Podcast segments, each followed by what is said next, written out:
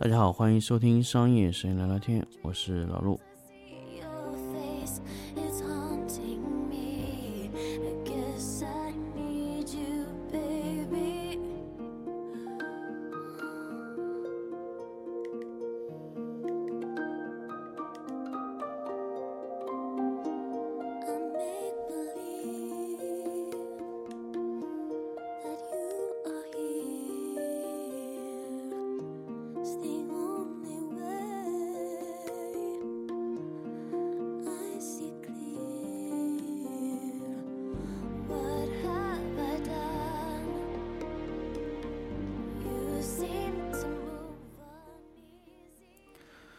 大家好，欢迎收听商业摄影聊聊天的粉丝抢音听节目。那么这一期呢，跟大家聊聊完全智能化的灯光系统到来。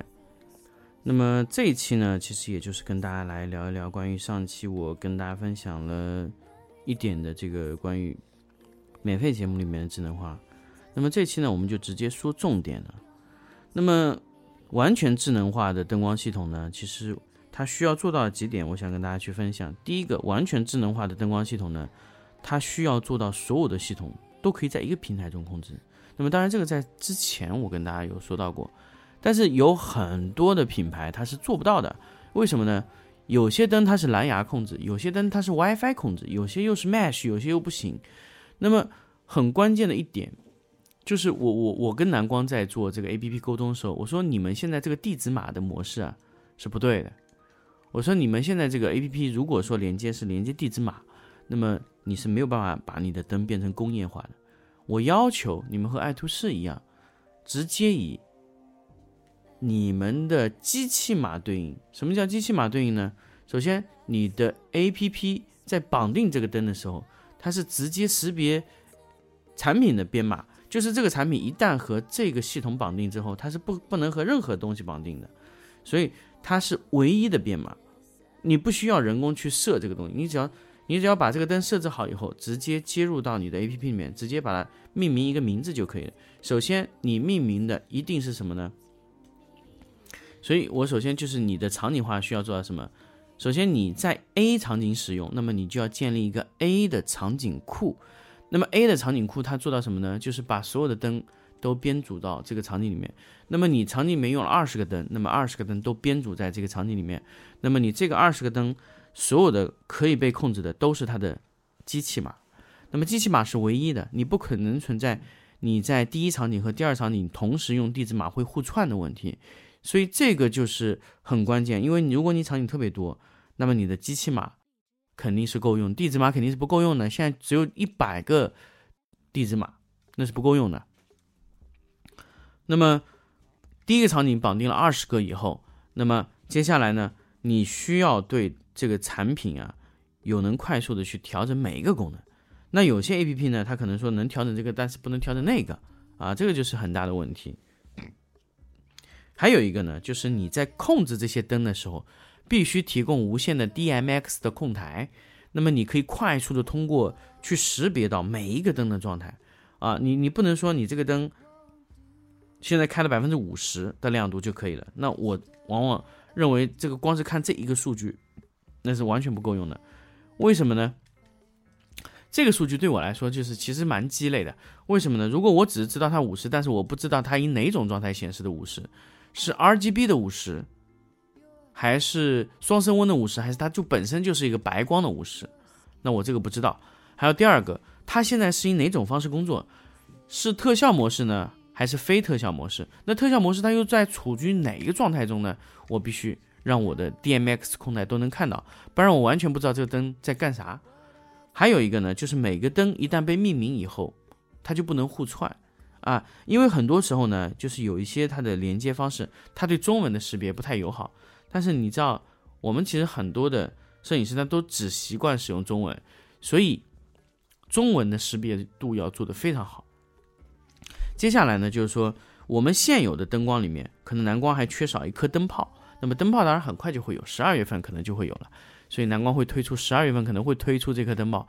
接下来还有什么呢？就是蓝光可能它考虑的更多是灯光方面的，其实它可以考虑把其他的智能家庭的设备也加进来。为什么呢？如果你要把整个场景智能化，必然窗帘存在开关的可能性。那么，可不可以把第三方的窗帘品牌也加入到这个 A P P 平台里面来说？就是你你窗帘很有可能是会被增加到你的场景中的。那么窗帘是否可以被我编程啊？我我要求的是在一个程序里完成所有的我的可编设备。那么比如说我的场景中的一些啊，当当然灯光是没有问题，但是我唯一考虑到就是窗帘，因为有时候我可能会考虑我开窗的位置，那么开窗的角度啊、宽度啊，这个都会是我的一个考虑方案。比如说我在拍夜景的时候，那窗帘我要人工拉上来，那么灯光要变化，那么我希望窗帘也是可以被程序所控制的。这个是非常非常重要的一个点。如果窗帘不能被控制的话，呃，我觉得可能会有一些麻烦。所以，我我觉得蓝光可能需要把一些窗帘的硬件的厂家也要拉入到这个这个产品的这个这个研发中来，因为你你你不光是你自己做灯光就可以了，那么你要把你的生态的。这个这个权限放开，让别人也能接入到你这个里面。那么这样的话呢，其实很多的生态系统都可以被激活啊。那么当然，很多很多的其他的一些小东西都可以被加入到进进来。那当然，我觉得如果你和灯光布光有关的，可能就是窗帘需要加入。那其他可能我现在还没有想到。那么未来如果我想到，我可能会跟大家去分享啊这个。那么，如果更多的那音响这些，比如说播放一些背景音乐或者怎么样，这个我觉得完全不需要再加入到那个里面，我们可以自己去做一些识别啊，现场按一下都可以。那么我相信啊，窗帘这个东西是需要和布光结合到一起的啊，所以这个就是我们在布光环节中要考虑到的一个东西。好，那么这个说完以后呢，其实大家也知道，其实智能化的场景呢。就是要全部被可控，另外一个呢，就是你的耐久度要非常高，就是你每天每天使用，那么你的耐久程度啊，高温的情况下使用的这个问题啊，要非常的少。还有一个情况呢，就是灯光的重量可能我们要做低，为什么呢？因为灯光的重量如果太高，就会造成什么问题呢？你在固定到一定一定的场景里面，因为你你固定嘛，长时间固定的话，就会。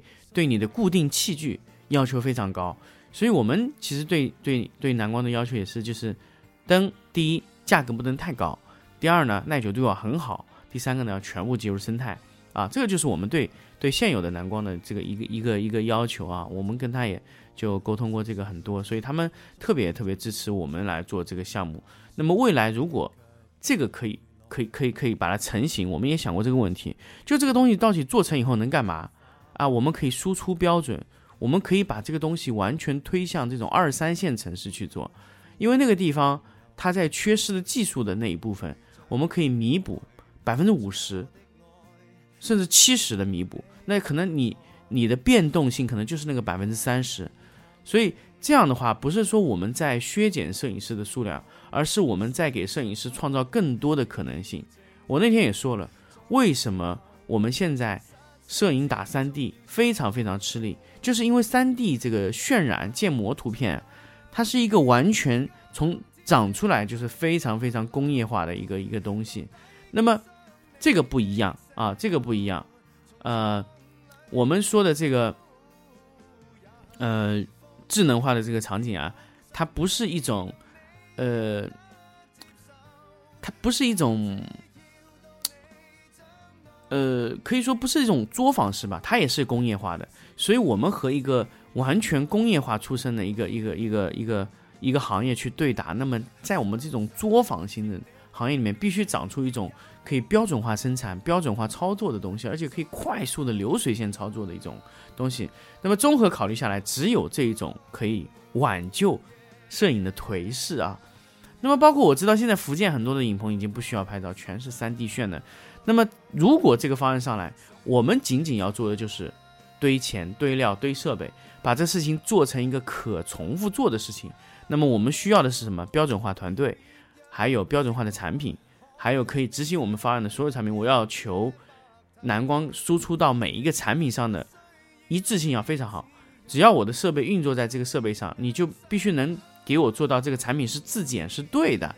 那如果说自检有错误的话，我们会根据每一个灯的情况再去做适当的调整啊。这就是我们的所谓的标准化的方案，这个很关键。这个就是我们在每一个呃给大家去分享的关于完全智能化的这个这个完全智能化的灯光系统的时候呢，想分享的这一点。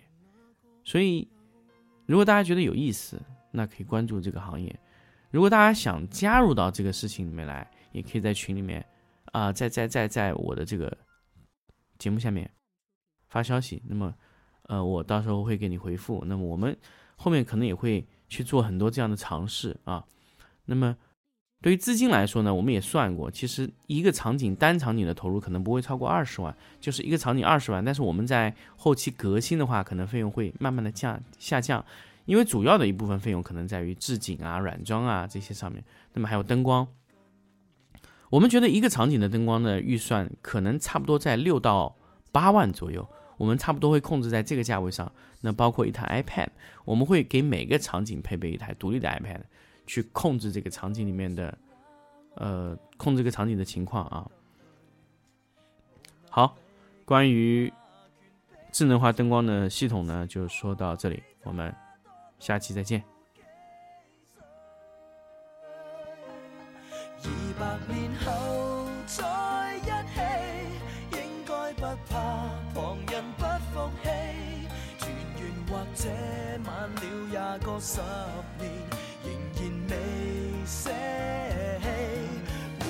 时代再一起，等荆棘满途全枯死，这盼望很。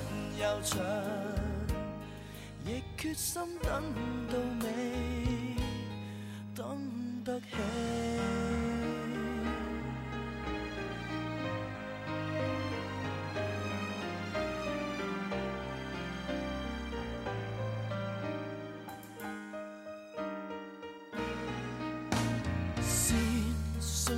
情不对，未反击过已后退。仍凭着耐性与骨气，维持自尊撑过去。谁强忍，谁唱首，谁便算胜利。极不遂，仍然共你企在这里，挨着等身边指控